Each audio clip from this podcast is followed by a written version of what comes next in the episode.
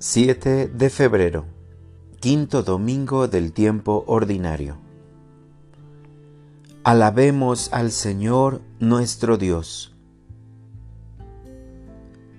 Lectura del Santo Evangelio según San Marcos. En aquel tiempo, al salir Jesús de la sinagoga, fue con Santiago y Juan a casa de Simón y Andrés.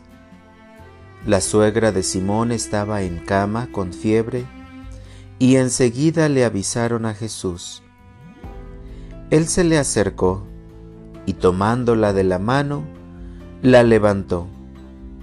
En ese momento se le quitó la fiebre y se puso a servirles. Al atardecer, cuando el sol se ponía, le llevaron a todos los enfermos y poseídos del demonio, y todo el pueblo se apiñó junto a la puerta. Curó a muchos enfermos de diversos males y expulsó a muchos demonios, pero no dejó que los demonios hablaran porque sabían quién era él. De madrugada, cuando todavía estaba muy oscuro, Jesús se levantó, salió y se fue a un lugar solitario donde se puso a orar. Simón y sus compañeros lo fueron a buscar y al encontrarlo le dijeron, Todos te andan buscando. Él les dijo, Vamos a los pueblos cercanos para predicar también allá el Evangelio, pues para eso he venido. Y recorrió toda Galilea, predicando en las sinagogas y expulsando a los demonios. Palabra del Señor. Oración de la mañana. Tú me sanas, Señor mi Jesús sacramentado, que has venido al mundo a restaurar mi vida y te has querido quedar en mí, porque solo tú eres lo único que necesito. Te doy gracias por tu palabra salvadora, que me ha permitido descubrir tu presencia.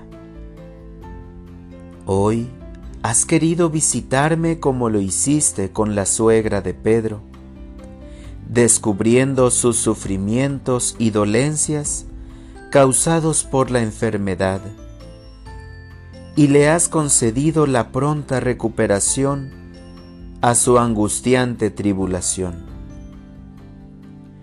Te pido que te hagas presente en mi hogar, que descubras mi realidad y me concedas la salud de todos mis males, tanto físicos como espirituales.